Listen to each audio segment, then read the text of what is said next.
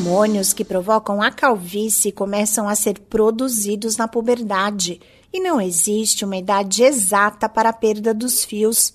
A queda capilar pode ocorrer ainda na juventude ou levar vários anos para se tornar aparente. Alguns dos sinais são as entradas na testa, fios que ficam na escova ou que são encontrados soltos no travesseiro quando a pessoa acorda. Mas a perda dos fios também pode estar relacionada a outros fatores. E é sempre importante buscar ajuda médica para obter um diagnóstico. Olá, eu sou a Sig Aikmaier e no Saúde e Bem-Estar de hoje converso com a dermatologista Andréa Banac, membro da Sociedade Brasileira de Dermatologia sobre Calvície. De acordo com a médica, a perda dos fios afeta principalmente os homens e, na grande maioria das vezes, é hereditária. A calvície é uma doença de herança genética e que tem forte associação aos hormônios androgênicos, que são os hormônios sexuais masculinos.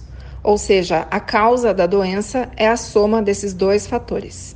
Quanto à prevenção, não há nada específico que possa afetar a característica que é genética, mas é sempre recomendável ter um estilo de vida saudável, alimentação nutritiva, evitar cigarro e bebida alcoólica, ter bons hábitos de higiene do couro cabeludo, porque com essas medidas a pessoa consegue prevenir o surgimento de outras doenças que também causam queda de cabelo.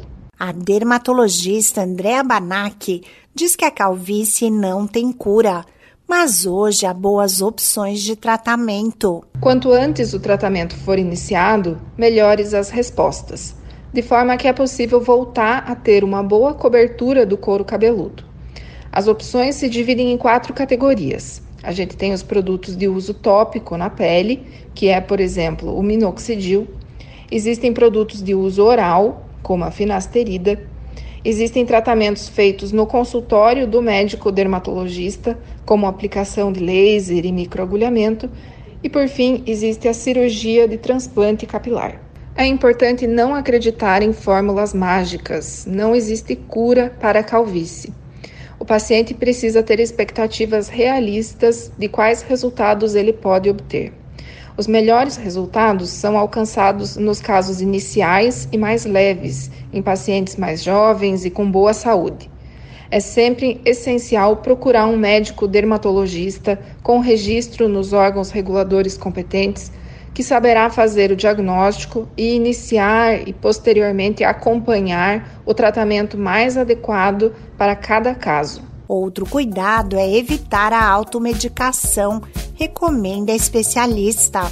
Ela reforça que a calvície também pode afetar as mulheres, especialmente após a menopausa, mas raramente provoca a perda total do cabelo das pacientes. Esse podcast é uma produção da Rádio 2.